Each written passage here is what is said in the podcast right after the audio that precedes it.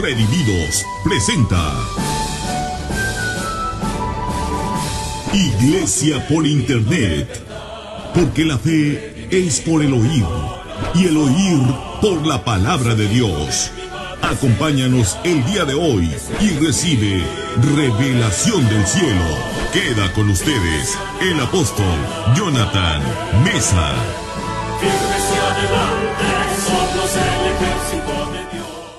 ¿Qué tal mis amados redimidos y público en general? Les saluda su servidor Jonathan Mesa en este en vivo donde estamos estudiando el nuevo pacto versículo por versículo. Hoy nos toca estudiar Romanos capítulo 1 versículo 2. Vamos a orar. Padre, te pedimos espíritu de sabiduría y revelación en el conocimiento de tu palabra, que sean alumbrados los ojos de nuestro entendimiento. Lo recibimos por la fe en el nombre de Jesús. Sean todos ustedes bienvenidos y un saludo a los que están reunidos por grupos de 12. Continúen así porque todos los miércoles estaré instruyéndoles en lo que es el nuevo pacto. Comenzamos entonces en Romanos capítulo 1, versículo 1. Lo vamos nada más a leer porque eso ya lo estudiamos el miércoles pasado y luego ya que leamos el versículo 1 nos vamos a pasar al número 2. Están apareciendo en pantalla los versículos y dice, Pablo, siervo de Jesucristo, llamado a ser apóstol, apartado para el Evangelio de Dios, y nos vamos a ir al versículo 2, que él había prometido antes. Ahí me voy a enfocar en esa primera parte del versículo 2. Dice que él, ¿quién es él? Dios. Porque en el versículo 1 nos acababan de decir del Evangelio de Dios. Y luego en el versículo 2 dice que Él, o sea, Dios mismo, había prometido antes. Ahora, ese antes se refiere al Antiguo Testamento. Es decir, desde la antigüedad, desde antes que viniera nuestro Señor Jesucristo a cumplir ese Evangelio, ya Dios lo había prometido. Volvamos a leerlo. Dice, que Él, o sea, Dios, había prometido antes. Entonces el Evangelio, en ese sentido, es una promesa, era una promesa que Dios mandara a su Hijo Jesucristo para redimirnos, pagando, por supuesto, el precio total en la cruz y en el infierno, como los redimidos lo conocemos. Así que el Evangelio, sin lugar a dudas, es una promesa de Dios mismo. Ahora dice que él había prometido antes. La pregunta es, ¿qué tan antes? Normalmente decimos, bueno, antes desde que los profetas, Isaías, Jeremías, Ezequiel, Daniel, etcétera, hablaron de estas cosas. Sin embargo, aún antes de Isaías tenemos, por ejemplo, a Abraham. Dios ya desde Abraham estaba anunciando y prometiendo el Evangelio de nuestro Señor Jesucristo a través de sombras, figuras, tipos, símbolos. Ahora, cuando yo digo figura, no significa que eso no existió y que es solo una figura, como alguien de hecho pensó que Adán no existió, porque dice Romanos capítulo 5 que Adán es figura del que había de venir. Estoy aquí para informarte que si dice que es figura de algo que iba a venir, no significa que esa figura no existió. Estamos hablando de personajes reales que existieron, que funcionaron, que tuvieron su historia, su relevancia en su momento. Y lo, figura lo único que significa es que esas personas que existieron representa algo que iba a venir. Así que desde el tiempo de Abraham ya se había prometido el Evangelio. Lo que te quiero decir es que no tenemos que esperarnos a Isaías para que empezara a prometerse el Evangelio, sino que la palabra antes implica desde Abraham. Volvamos a leer. Que él había prometido antes. Ahora, voy a demostrarte que desde Abraham ya había sido prometido el Evangelio y nos vamos a ir a Gálatas capítulo 3, versículo 8. Pablo nos va a revelar algo aquí muy importante, no sin antes recordarles a mis estudiantes que la palabra evangelio viene del griego evangelión, que significa básicamente buenas nuevas o buenas noticias.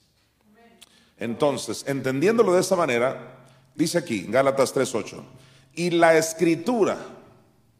Entiéndase por escritura el Antiguo Testamento. A veces se le llaman las escrituras o a veces la escritura. Aquí dice, y la escritura, previendo que Dios había de justificar. Quiero que notes que dice previendo. Ese prefijo pre es precisamente que desde antes Dios ya había planeado este asunto del Evangelio. Y si nos vamos aún antes, está escrito que desde antes de la fundación del mundo, Dios había planeado a este Cordero que se manifestó hace aproximadamente dos mil años, que es nuestro Señor Jesucristo. Pero por ahora me voy a ir hasta el tiempo de Abraham. Y dice la escritura, previendo, ahí está, previendo que Dios había de justificar por la fe a los gentiles, dio de antemano. Quiero que notes estos dos términos, previendo, y la otra palabra es de antemano. Así que este es un asunto que Dios ya lo había planeado, enviar a su Hijo. Ahora hay algo interesante que pocas veces, de hecho yo nunca lo he oído, pero yo lo predico, yo lo enseño, que si, si, por Dios fuera, nos hubiera redimido al siguiente día que Adán pecó. Es decir, no es de que Dios se complació de que Adán, cuando pecó y tardarse cuatro mil años para venir al mundo, no. Y la única respuesta que yo encuentro de por qué se tardó tanto Dios en enviar al postrer Adán, que es Jesucristo, para redimirnos, para traer el Evangelio, es porque hasta que encontró un vaso que se llamó María, pudo realizar su propósito.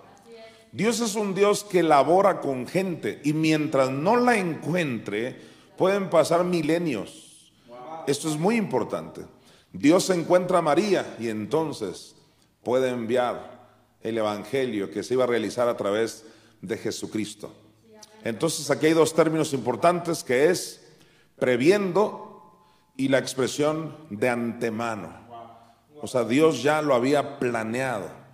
Pues dice, y la escritura previendo que Dios había de justificar por la fe a los gentiles, dio de antemano la buena nueva, ahí está, la buena nueva a Abraham cuando dice que dio de antemano la buena nueva. ¿Y qué es el Evangelio? Buenas nuevas.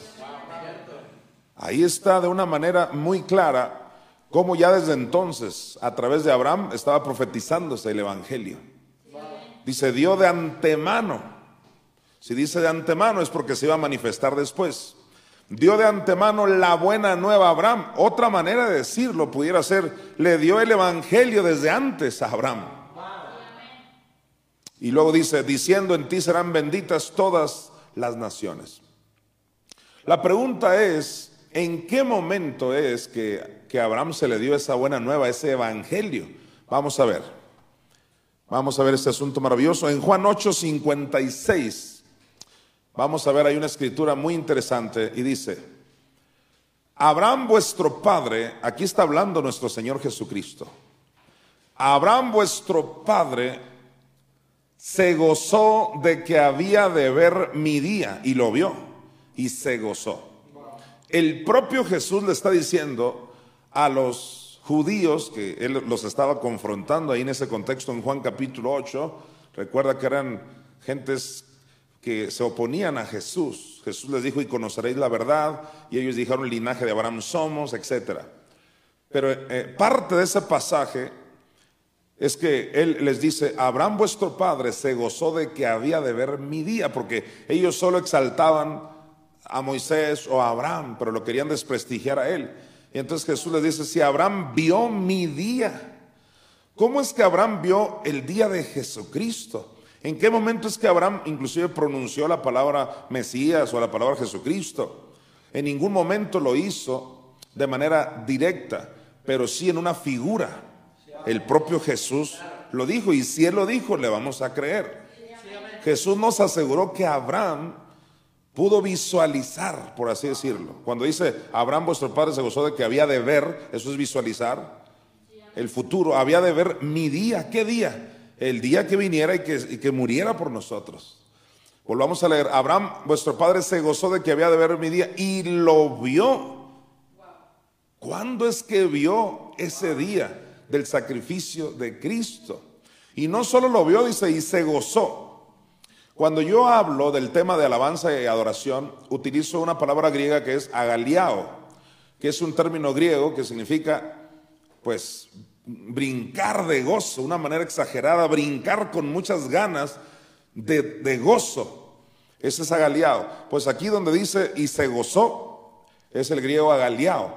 ¿Cuándo es que Abraham agaliao, se brincó de gozo? ¿En qué momento Abraham brincó de gozo? Pues sabes en qué momento, cuando Dios le había pedido que sacrificara a Isaac, su unigénito. Y finalmente no lo sacrificó porque hubo un carnero sustituto. Ahí fue cuando Abraham se gozó, agaliado, brincó de gozo. ¿Qué padre de familia no va a brincar de gozo cuando Dios te pide que sacrifiques tu hijo y de repente siempre no, porque hay un sustituto, un carnero sustituto y que tu hijo siempre no va a morir? Se gozó, ese es el momento en que Abraham vio proféticamente el Evangelio. Señores, el Evangelio consiste básicamente en sustitución, que Jesús nos sustituyó en la enfermedad, nos sustituyó en la pobreza, nos sustituyó en la muerte, nos sustituyó en el fracaso, en la desgracia. Él es nuestro Cordero sustituto. Por eso es que en ese contexto es que Dios se le revela a Abraham como Jehová Jireh. Jehová Jireh que significa Dios proveerá. ¿Pero qué proveerá? Un carnero sustituto. Escucha, si el Evangelio no es sustitución, no es Evangelio. Si el Evangelio no es un Cristo que se hace pobre para que tú seas rico, no es Evangelio. Si el Evangelio no es un Cristo que se hace pecado para que tú seas la justicia de Dios, no es Evangelio. Si el Evangelio no es un Cristo que se hace enfermedad para que tú seas salud, no es evangelio. Y hoy en día es lamentable que no se predica el evangelio. Como si Jesús no nos hubiera dado esperanza para nada, como si nos dejó enfermos, como si nos dejó con para que disfrutáramos de la pobreza, de la miseria. Cuando Abraham se gozó, griego agaliao, es porque vio el día de Jesús en un sentido profético, porque no tuvo que matar a Isaac. Isaac en ese contexto representa a la iglesia. En otro contexto representa a Jesús porque es el unigénito. Pero en el contexto del relato de Génesis representa a la iglesia porque la iglesia finalmente no tuvo que ser sacrificada. En cambio, ese carnero que estaba trabado en un zarzal representa a Cristo que nos sustituyó para que Isaac no tuviera que sufrir ni morir. Vamos a ver esto en Génesis 22, 13, si son tan amables.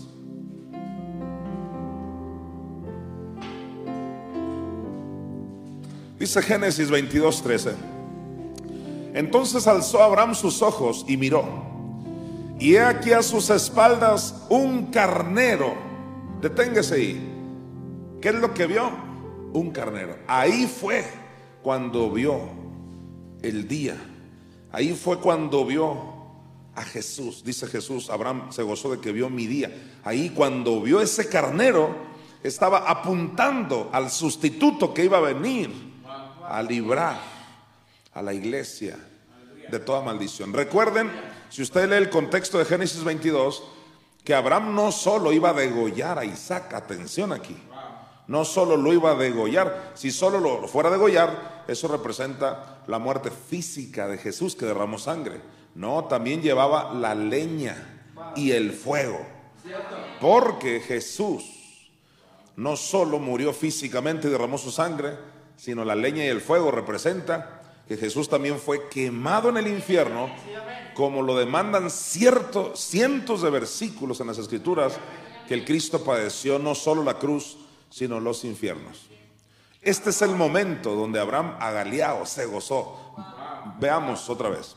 Entonces alzó Abraham sus ojos y miró y aquí a sus espaldas un carnero trabado en un zarzal.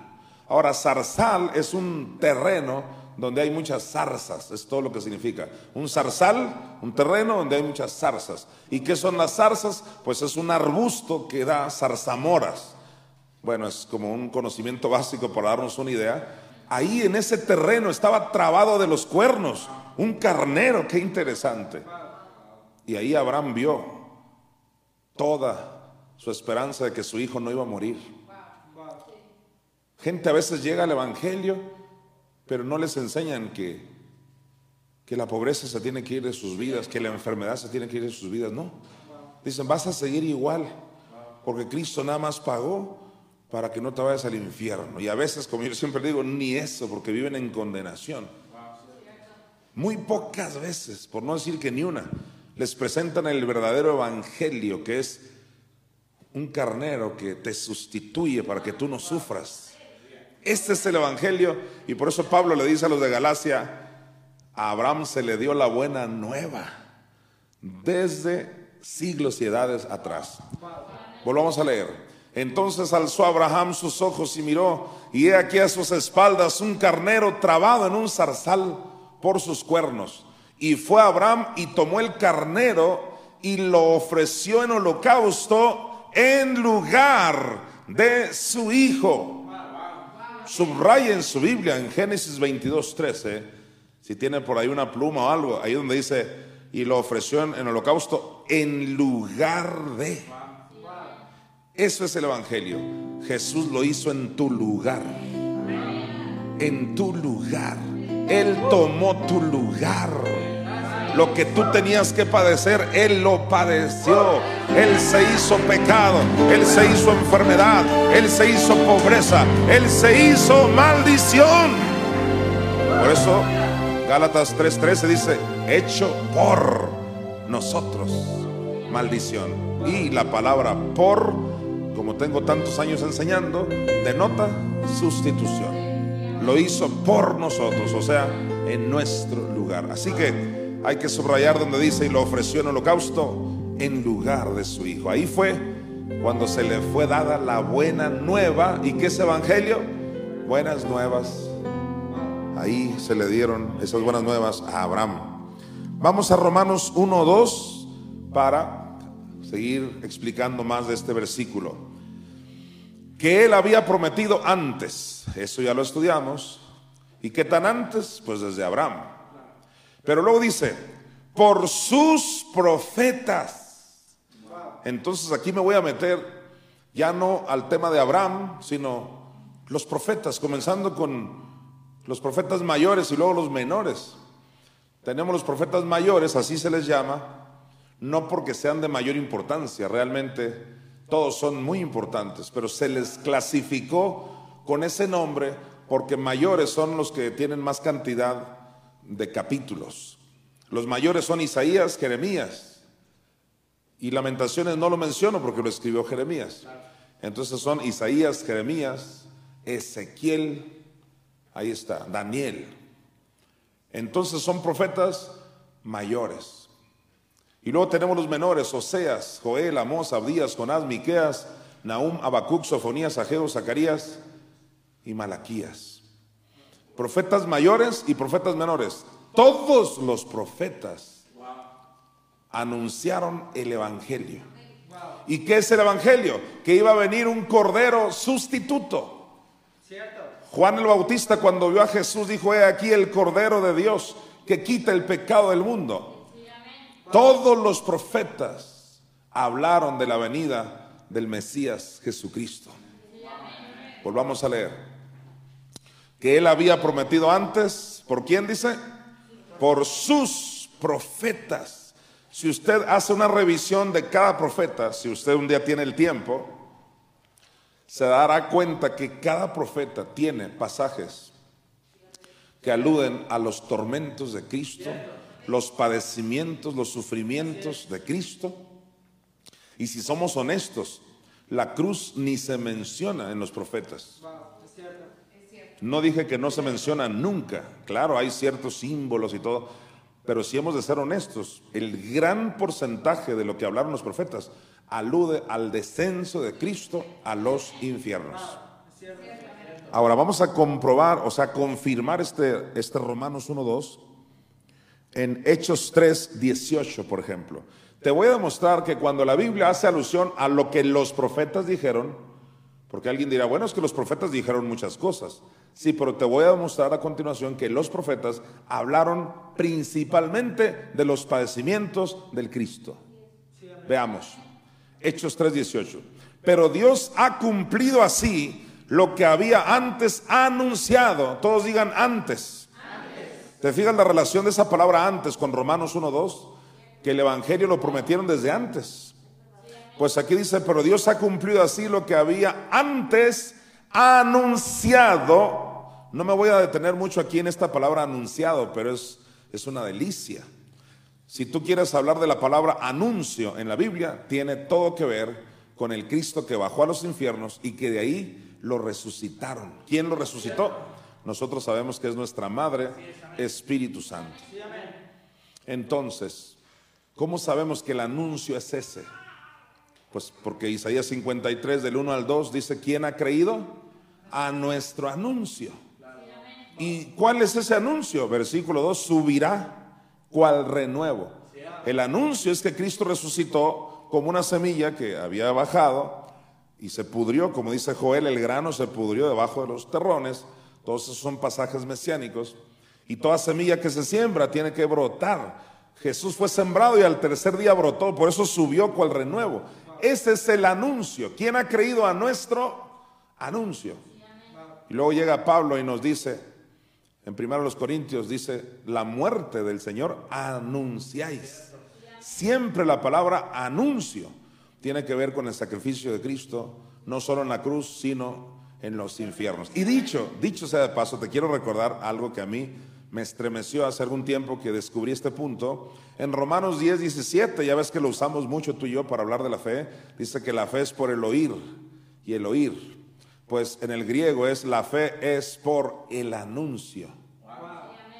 La fe es por el anuncio. O sea que la verdadera fe viene cuando alguien oye que el Cristo sufre no solo la cruz, sino el infierno. Con razón Pablo en Romanos 10 cuando habló en el versículo 7 de que alguien iba a hacer subir a Cristo del abismo. Dice, esta es, en ese contexto dijo, es la palabra de fe que predicamos. La verdadera palabra de fe no es solo créelo, confiésalo, prospera, sana, lo cual es bíblico, claro que sí, pero no solo es eso, ¿de qué serviría? Y de hecho muchos están en ese nivel, solo hablan de confesar, creerlo, confesarlo, sanar, prosperidad, victoria, y está bien, pero no saben nada del anuncio. La palabra de fe que predicamos no está nada desvinculada del anuncio. El anuncio es que Cristo resucitó de los infiernos, después de haber sufrido tres días y tres noches por nosotros, y resucitó, por cierto, por la gloria del Padre, como lo dice Pablo en Romanos 6.4. ¿Y quién es la gloria? Nuestra Madre Espíritu Santo. Bueno, me tomé un minuto solo para enfatizar un poquito lo del anuncio. Pongamos nuestra vista otra vez en Hechos 3.18. Dice, pero Dios ha cumplido así lo que había antes. Ahí está el Evangelio, no se te olvide que fue que prometido desde antes. Dios ha cumplido así lo que había antes que anunciado Siempre que veas anuncio, tiene que ver con estos tormentos de Cristo. Que había antes anunciado, mira, por boca de todos. ¿Cuántos? Todos sus profetas. Y mira lo que dice al final, que su Cristo había de padecer. En Hechos 3:18 se deja claro que lo que los profetas hablaron básicamente es eso, que el Cristo había de padecer. ¿Dónde? En los infiernos.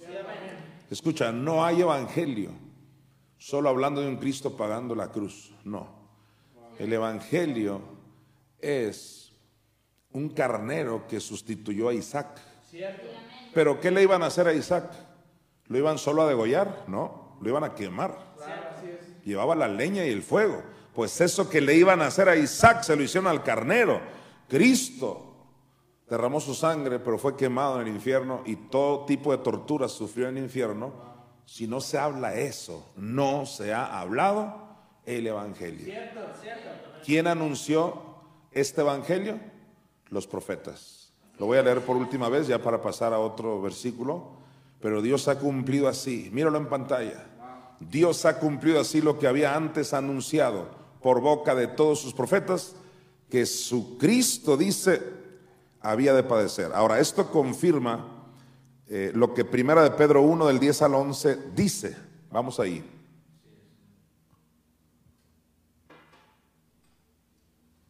Dice así el apóstol Pedro. Toda la Biblia se conecta, mira. ¿Cómo comienza? Los profetas. Tú ya nomás ves en la Biblia los profetas y rápido tienes que tener en tu mente los padecimientos del Cristo. Por supuesto que también hablaron de la gran tribulación y de otras cosas, pero principalmente aludían a estos tormentos de Cristo. Pues dice, los profetas que profetizaron, ahí está, recuerda, Isaías, ¿quién más? Jeremías, Ezequiel, Daniel y así. Por ejemplo, Isaías en el capítulo 53, ¿qué dijo? Verá el fruto de la aflicción de su alma. O sea, habló de la aflicción del alma de Cristo, no, no de su cuerpo, del alma. ¿Cuándo sufrió el alma? Hechos 2.27, no dejarás mi alma en el Hades. Hechos 2.31, viéndolo antes, habló de la resurrección de Cristo, que su alma no fue dejada ¿dónde? En el Hades. Entonces el alma de Cristo sufrió, que ya sabes, junto con su espíritu, que nunca se separan.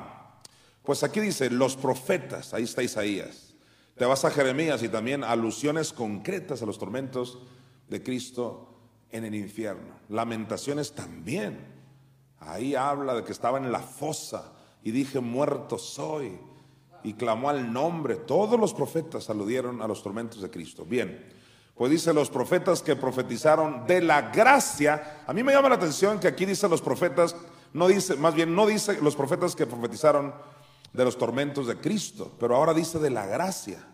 Y es que no hay gracia sin estos tormentos de Cristo. Hoy en día muchos hablan que la gracia para allá, que la gracia para acá, pero hazles un examen de si Cristo sufrió el infierno y no lo van a saber. Entonces, no han entendido lo que es la verdadera gracia. Aquí Pedro nos está dando un equivalente a los padecimientos del Cristo, que es la gracia. O sea, hablar de gracia es hablar del Cordero que nos sustituyó. O sea, gracia no es nada más, soy libre. Sí, pero ¿quién te hizo libre? ¿Y bajo qué circunstancias? ¿Y por qué? No hay gracia si no se habla de un cordero que te sustituyó. Déjame darte un ejemplo. Segunda los Corintios 8, 9 que dice, porque ya conocéis la gracia de nuestro Señor Jesucristo. ¿Y en qué consiste esa gracia? Que por, por amor a vosotros se hizo pobre siendo rico para que vosotros fuésemos hechos, para que nosotros con su pobreza fuésemos enriquecidos. Lo estaba confundiendo con 2 Corintios 5:21. ¿Te das cuenta? 2 Corintios 8:9. Dice que ya conocéis la gracia. ¿Cuál es la gracia? Que Él se hizo pobre para que tú seas rico. Pues la gracia es que Él se hizo pecado para que tú seas la justicia de Dios. La gracia es que Él se enfermó para que tú estés sano. Etcétera. Entonces esa gracia tiene todo que ver con el sacrificio completo de Cristo. Volvamos a leer. Los profetas que profetizaron de qué? De la gracia destinada. Aquí ya no van a usar la palabra antes. Pero van a usar otra, la gracia destinada. Eso también tiene que ver con antes. La gracia dice, destinada a vosotros inquirieron. ¿Quiénes inquirieron? Los profetas. O sea, antes que viniera Cristo, ellos inquirieron. Ellos se interesaron en esto, en lo que el Espíritu les está impulsando a escribir y hablar. Dice que inquirieron y diligentemente indagaron acerca de esta salvación. O sea, yo le doy gracias a Dios por Isaías, por Jeremías, por Ezequiel, esa gente no fueron unos ociosos ahí, no. Diligentemente indagaron. O sea, lo que el Espíritu les decía, aunque parecía locura para su tiempo, pero ellos lo estaban profetizando. Aunque terminó cumpliéndose cientos de años después, pero ellos ya lo decían porque dice la Biblia claramente que el Espíritu Santo es el que inspiró a los profetas a hablar estas cosas de los padecimientos del Cristo. Estoy hablando y enfatizando lo de los profetas, porque en Romanos 1.2 vamos en esa parte. Dice que este evangelio fue prometido por los profetas. Y dice aquí, los profetas que profetizaron de la gracia destinada a vosotros, inquirieron y diligentemente indagaron acerca de esta salvación. Señores, no hay salvación sin esta gracia. No hay salvación sin el Cristo que padece, no solo la cruz, sino el infierno. Déjame mostrarte una vez más en este pasaje, como ya lo demostré en Hechos 3, 18, ahora en Primera de Pedro 1.10, te voy a mostrar que estos profetas hablaron, una vez más confirma, de los padecimientos del Cristo. Mire el 11. Escudriñando, escudriñando quiénes? Esos profetas. Qué bonito que tú y yo ahora escudriñamos lo que los profetas dijeron. Pero ellos en su tiempo escudriñaron lo que iban a decir, escudriñaron lo que iba a venir. Y nosotros escudriñamos lo que ellos ya dijeron. Pues dice, escudriñando qué persona y qué tiempo indicaba el Espíritu de Cristo que estaba en ellos. Y esto es realmente espectacular. Pues cómo no iban a hablar acerca de los padecimientos del Cristo si era Cristo mismo hablando a través de ellos. Esto es espectacular. Pues dice, escudriñando qué persona y qué tiempo indicaba el Espíritu de Cristo que estaba en ellos, el cual, o sea, Cristo mismo, mira, anunciaba. ¿Te fijas otra vez la palabra anuncio? El cual anunciaba. Entonces, ¿quién es el que ha venido diciendo su anuncio? Jesús. El Espíritu de Cristo a través de los profetas ha venido hablando del anuncio. ¿Y en qué quedamos? Que era el anuncio? Subirá cual renuevo. Pues dice, el cual, refiriéndose al Espíritu de Cristo, anunciaba de antemano. ¿Ves ahí la palabra antemano? Eso concuerda con Gálatas. A Abraham se le dio de antemano la buena nueva. El cual anunciaba de antemano los sufrimientos de Cristo y las glorias que vendrían tras ellos. Una vez más aquí se comprueba que los profetas hablaron de los padecimientos, en este caso dice sufrimientos de Cristo, pero aquí Pedro le añade algo que no nos regaló en Hechos 3. Lucas, el autor de Hechos, dice que los profetas hablaron de dos cosas. Y es que la revelación en la Biblia es progresiva. Lo que no te dice un versículo, te lo dice el otro. Entonces en Hechos 3:18 se dice que los profetas hablaron de los padecimientos del Cristo. Pero Pedro ya nos revela algo más. Y dice que nos hablaron de los sufrimientos de Cristo y las glorias que vendrían tras ellos. ¿Quiénes son ellos? Los, sufrimientos de Cristo. Entonces, el orden de las revelaciones es este. Primero son los sufrimientos de Cristo, que esa revelación ya la tenemos los redimidos desde hace muchos años. Y luego, ¿qué vino? La revelación de las glorias. Ahora, ¿por qué dice glorias en plural? Porque una es la gloria del Padre, que es nuestra Madre Espíritu Santo, de acuerdo a Romanos 6.4, dice que Jesús resucitó por la gloria del Padre. Pero otra es la gloria de Cristo en 2 Corintios 4.4, que dice que en los cuales el Dios de este siglo cegó el entendimiento de los incrédulos para que no le resplandezca la luz del Evangelio de la gloria de Cristo. Cristo tiene su gloria, que es la iglesia, somos la esposa de Cristo. Pues el Padre tiene su gloria, que es el Espíritu Santo. Así que esas glorias son toda una revelación que iba a venir después de los tormentos de Cristo. De eso hablaron los profetas. Quiero enfatizar, los profetas no solo hablaron de los padecimientos del Cristo, ¿de qué más hablaron? De las glorias. Si usted se quedó solo en los padecimientos del Cristo y cree que ya llegó, no ha llegado, le faltan las glorias. Es muy importante el tema de las glorias. Muy bien. Una vez que entendemos eso, vamos a Jeremías 6:16, por favor.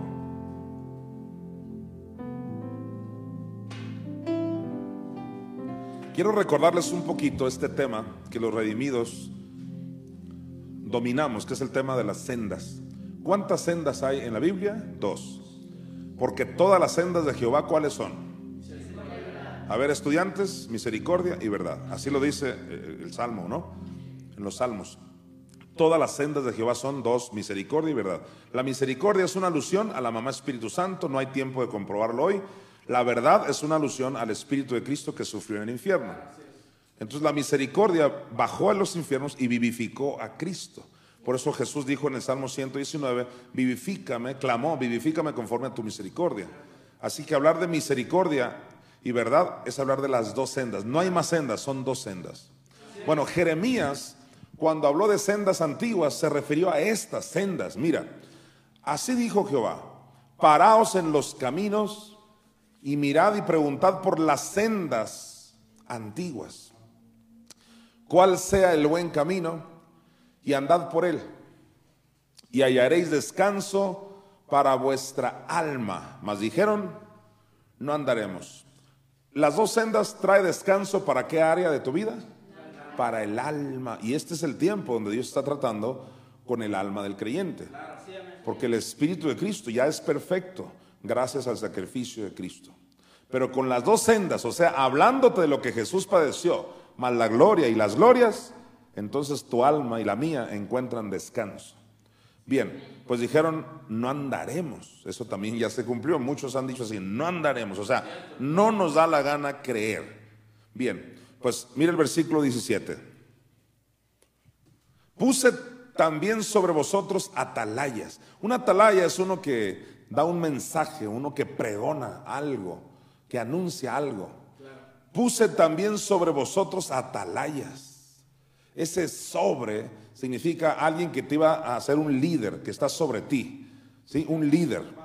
Pues dice, pues también puse sobre vosotros, no dice atalayas, sino atalayas, está hablando de la investidura de los últimos tiempos, que dijesen, estas dos personas iban a decir algo, mira, que dijesen, escuchad al sonido de la trompeta. Y dijeron ellos, no escucharemos. En ese contexto, ¿cuál es el sonido de la trompeta? Las dos sendas. Esto de la famosa trompeta que va a ser tocada en los últimos tiempos. Yo creo así con todo mi corazón que se refiere a la proclamación de las dos sendas. ¿Y qué son las dos sendas? Que el Cristo desciende a los infiernos y que la mamá Espíritu Santo lo levanta entre los infiernos. Esa es la trompeta que los atalayas ya están tocando en estos últimos tiempos. Ahora alguien dirá, apóstol, ¿y para qué usted menciona esto de las dos sendas y la trompeta? Por lo siguiente, no me he salido del tema, estoy hablando todavía de que los profetas hablaron de estos padecimientos del Cristo. Vamos a Apocalipsis 17. Recuerda que en Apocalipsis 17, o más bien en todo el Apocalipsis, no todo está en un orden cronológico. Si así fuera, entonces el rapto sería después del milenio, por allá después del capítulo 20 de Apocalipsis. No, Apocalipsis está relatando cosas y de pronto tú tienes que saber dividir ahí los tiempos. Creo con todo mi corazón que Apocalipsis 17 alude a lo que está pasando ya en este tiempo previo al rapto de la iglesia. Te voy a decir por qué. Dice así, mira, Apocalipsis 17. Sino que en los días de la voz del séptimo ángel, ahora recuerda que ángel no necesariamente es un ser con alas, sino que ángel significa también mensajero. Ahora, no dije que no hay ángeles con alas y cosas por el estilo. Claro que hay ángeles, arcángeles, serafines, querubines. Pero en la Biblia, en Apocalipsis, también ángel se puede referir a un mensajero. Escribe al ángel de la iglesia, al mensajero de la iglesia en Sardis, etc. Pues aquí dice, y mensajero bien puede ser un pastor de una iglesia también, como muchos comentaristas lo dicen, yo estoy de acuerdo. Aquí dice, sino que en los días de la voz del séptimo ángel, está hablando de la voz de un mensajero. Y dice, cuando él, ¿quién es él? Ese mensajero. Cuando él comience a tocar la trompeta, ¿y qué dijimos que es la trompeta? De acuerdo a Jeremías, las dos sendas. Pues dice, sino que en los días de la voz del séptimo ángel, cuando él comience a tocar la trompeta, mira, el misterio de Dios se consumará como Él lo anunció a sus siervos los profetas. En otras palabras, este asunto del Evangelio es más que no te tatúes, no te pintes, no te bañes, no comas esta comida, la otra. Es más que eso, de hecho no es eso. El Evangelio es sustitución. El Evangelio es un carnero que sustituye a Isaac. El Evangelio es el Cristo que va al infierno para que tú vayas al cielo. El Evangelio es el Cristo que sufre derrota para que tú tengas la victoria. El Evangelio es un Cristo que no solo sufre la cruz, pero sufre el infierno. Y al tercer día lo levanta nuestra Madre Espíritu Santo. Pues en los días de esta voz del séptimo ángel o mensajero, se iba a oír el sonido de esta trompeta, de estas dos sendas, y claramente dice que este misterio, porque era un misterio que estaba ¿qué? escondido en la antigüedad, va a ser consumado, tal como lo dijeron quienes, dice, los profetas. Esto no está hablando de otra cosa diferente, no, está hablando de lo mismo. Los profetas hablaron de los padecimientos del Cristo. Yo creo con todo mi corazón que ya estamos en esos tiempos. Ya estamos en esos tiempos. Vamos a Romanos 1, 2 para terminar con este versículo.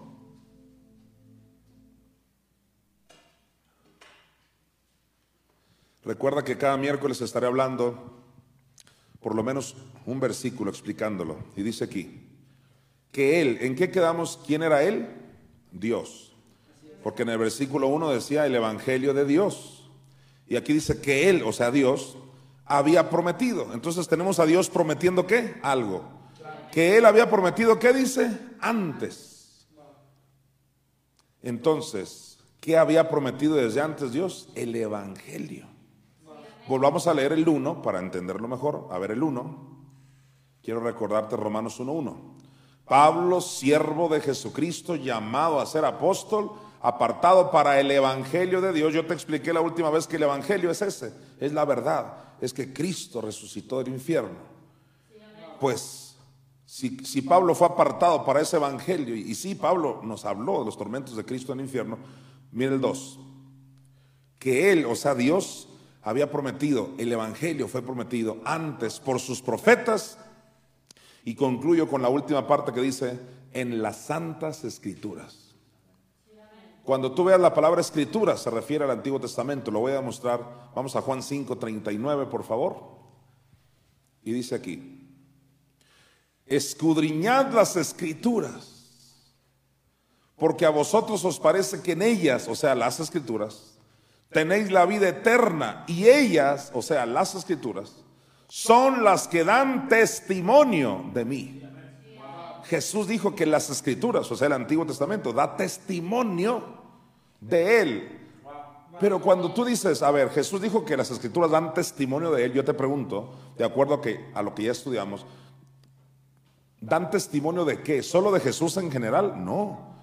La Biblia no está desconectada. Hechos 3, 18 Primera de Pedro 1 del 1 al 10, al, Primera de Pedro 1 del 10 al 11, ya lo vimos, dan testimonio de los padecimientos del Cristo. Entonces dice Jesús, escudriña las escrituras porque ahí dan testimonio de mí. Yo por eso siempre he dicho que la palabra testimonio tiene que ver con los tormentos de Cristo en el infierno. La palabra testimonio en la Biblia. Vamos a Juan 5, 45 eh, al 47. Jesús va a enfatizar esto un poco más. No penséis que yo voy a acusaros delante del Padre.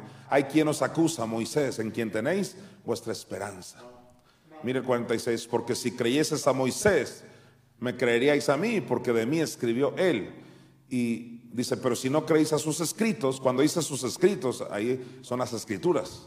¿Cómo creeréis a mis palabras? Jesús está diciendo, ustedes están exaltando tanto a Moisés que me desprecian a mí. Se les olvida que Moisés, o sea, las escrituras, hablan de mí, hablan de los tormentos de Cristo en el infierno.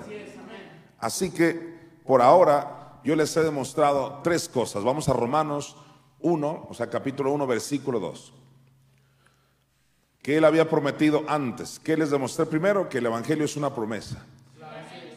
También les demostré el antes, que es desde Abraham, y luego por sus profetas, o sea, todos los profetas hablaron de qué? De los padecimientos del Cristo. ¿Dónde hablaron eso? En las santas escrituras, es decir, el Antiguo Testamento. Gracia y paz a todos ustedes. Redimidos presentó Iglesia por Internet. Si deseas abrir tu casa para que se enseñe la palabra de Dios, comunícate con nosotros. Declaramos bendición manifiesta para ti y tu familia. Gracia y paz a todos ustedes.